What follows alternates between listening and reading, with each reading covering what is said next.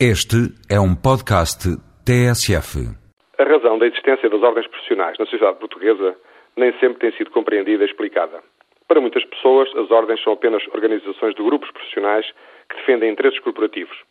É uma visão redutora e que não corresponde aos fundamentos que estão na origem deste tipo de organizações, que remontam aos meados do século XIX. Para defender interesses corporativos ou de grupos, existem as associações de direito privado. A criação das ordens como associações de direito público é da competência da Assembleia da República, conforme previsto na Constituição Portuguesa.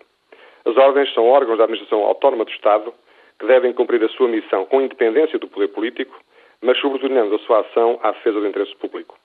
O que está em causa perante a sociedade é a garantia de que determinados profissionais têm as competências reconhecidas para a prática de atos que afetam a vida das pessoas ou os seus interesses. Mas o exercício de uma profissão e a qualidade dos serviços prestados depende do sistema definido pelo poder político como são os casos mais visíveis dos sistemas de saúde e da justiça.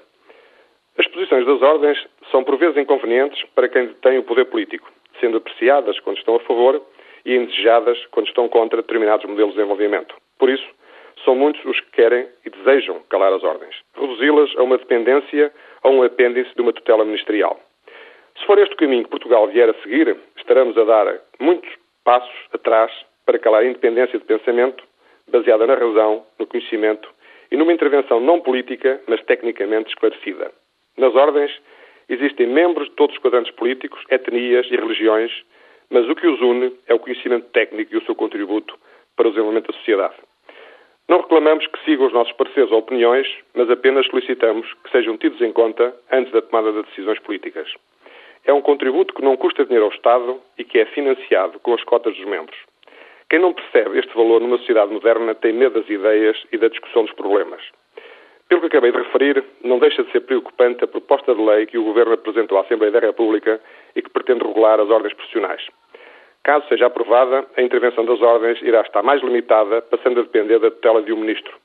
Também por aí, quaisquer dirigentes da função pública possam exercer cargos de órgãos das associações públicas profissionais o mesmo sucedendo na proposta de lei de regime jurídico das instituições de ensino superior. São situações que nunca se verificaram na sociedade portuguesa, nem no tempo da ditadura. Espero que os responsáveis políticos tenham o bom senso de não aprovar estas propostas que visam reduzir as ordens a um apêndice de um serviço politicamente controlado.